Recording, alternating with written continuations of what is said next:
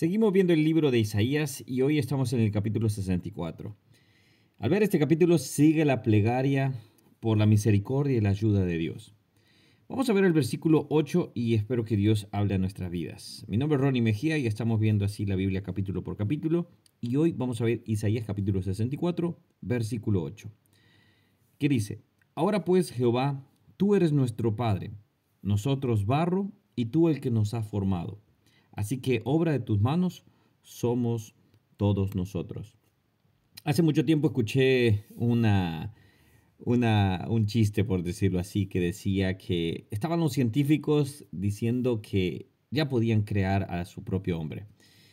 Y le dijeron a Dios, le dijeron, bueno, nosotros ya podemos crear al, al hombre, así que no te necesitamos más. Y él les dijo, ok, muéstrame cómo. Y estos hombres dijeron, estos científicos dijeron, bueno, tomaremos un poco de tierra y un poco de agua.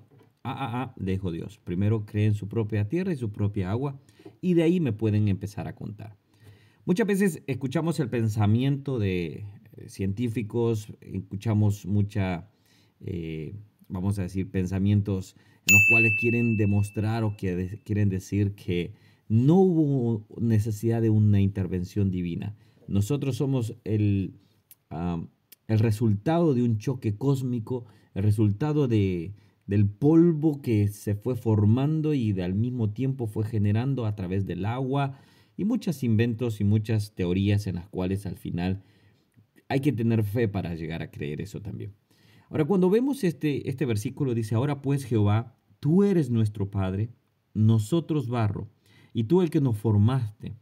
Y es que Dios formó los cielos y la tierra pero también creó al hombre de la nada. Dios lo generó, hizo todo obviamente a su alrededor para crear todo un ambiente y así formar al hombre del polvo. Entonces, cuando vemos esto, tenemos que caer y, concertar y, y llegar al punto en el cual nos damos cuenta, necesitábamos nosotros ser creados por un ente con un amor infinito y así nosotros ser su objeto de amor. Me encanta lo que dice Salmos capítulo 100, versículo 3, dice, reconozcan que Jehová es Dios. Y este, este salmo dice, reconozcan que Jehová es Dios. Él nos hizo, versículo 3, Él nos hizo y no nosotros a nosotros mismos. Pueblo suyo somos y oveja de su prado. Ahora, cuando vemos este pensamiento, Él nos hizo a nosotros y no nosotros a nosotros mismos. Es que no tenemos ni siquiera un solo poder. No tenemos ni siquiera poder decir que una hoja caiga, que un árbol dé frutos en ese momento. No tenemos tal poder.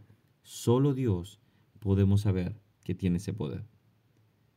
Ahora, cuando vemos esto, tenemos que pensar es, Dios es mi Dios es el Dios que yo confío y creo que creó los cielos y la tierra, creó al primer hombre y a la primera mujer y de esa manera puede, podemos creer y decir que en Él confiamos?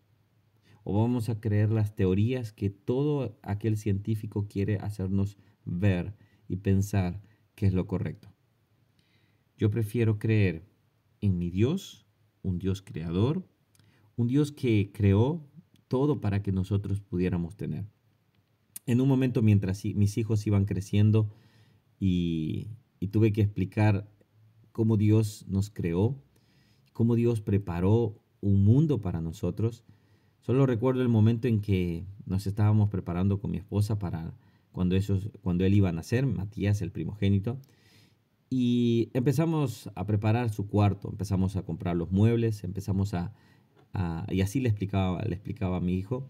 Eh, empezaba a, empezamos a comprar muebles, una lámpara, aquellas cosas necesarias, mi esposa, los, los pañales, etcétera, etcétera. Estábamos preparando un cuarto para él. Y cuando eh, estábamos eh, pintando, pinté un cielo y pinté unas nubes y pinté, hice unas cosas ahí. Y estábamos juntos preparando ese cuarto. Cuando nació, el cuarto estaba preparado. Y le, explicaba a mi hijo que cuando él nació ya estaba un cuarto preparado. De la misma manera, Dios preparó un mundo para que nosotros lo habitáramos. Dios el Dios creador preparó todas las cosas para que tú y yo las podamos disfrutar. Nada, nada se creó de la nada. Nada se creó por un choque cósmico. Todo tuvo un propósito y tiene un propósito que es el amor de Dios ser manifestado en la creación. Vamos a orar y vamos a pensar y decir, Señor, lejos de todo pensamiento de auto autocreación, simplemente poder decir, Señor, gracias porque tú nos creaste. Señor, mientras pienso en este punto, me doy cuenta que todo a mi alrededor ha sido pensado y planeado para mi bendición. Señor, tú pensaste en aquellos que están escuchando este mensaje y tú creaste todas las cosas con un propósito. Señor, gracias porque tú lo hiciste para nosotros. Gracias porque no me formé a mí mismo. No tengo ese poder. Tú me creaste, Señor. Tú pensaste, Señor, en la humanidad para, Señor, ser ese, esa cúspide de la creación y poder amarnos, Señor, y que también te podamos conocer. Señor, gracias. Aquellos que no te conocen puedan venir a la luz del conocimiento. Señor, como dice Romanos, que algunos se enseñorearon, Señor, pensando que fueron sabios, pero no eran sabios. Señor, más bien se alejaron en sus pensamientos. Yo quiero creer en mi Dios creador, en mi Dios que me ama y ha pensado en mí. Gracias, Señor. En el nombre de Jesús. Amén y amén. Dios pensó en ti. Dios pensó cuando ibas a nacer y que iba a nacer en la familia correcta. Todo eso Dios lo ha pensado. Así que lee todo el capítulo y te darás cuenta que aun cuando hayan obstáculos, el amor de Dios seguirá vigente ahí también. Que Dios les bendiga. Si no te has suscrito al canal, puedes hacerlo acá dale, deja ahí un comentario, cómo llegaste quizás a este canal y bueno, que cómo ha sido de bendición también. Que Dios te bendiga, nos vemos el día de mañana. Chao, chao.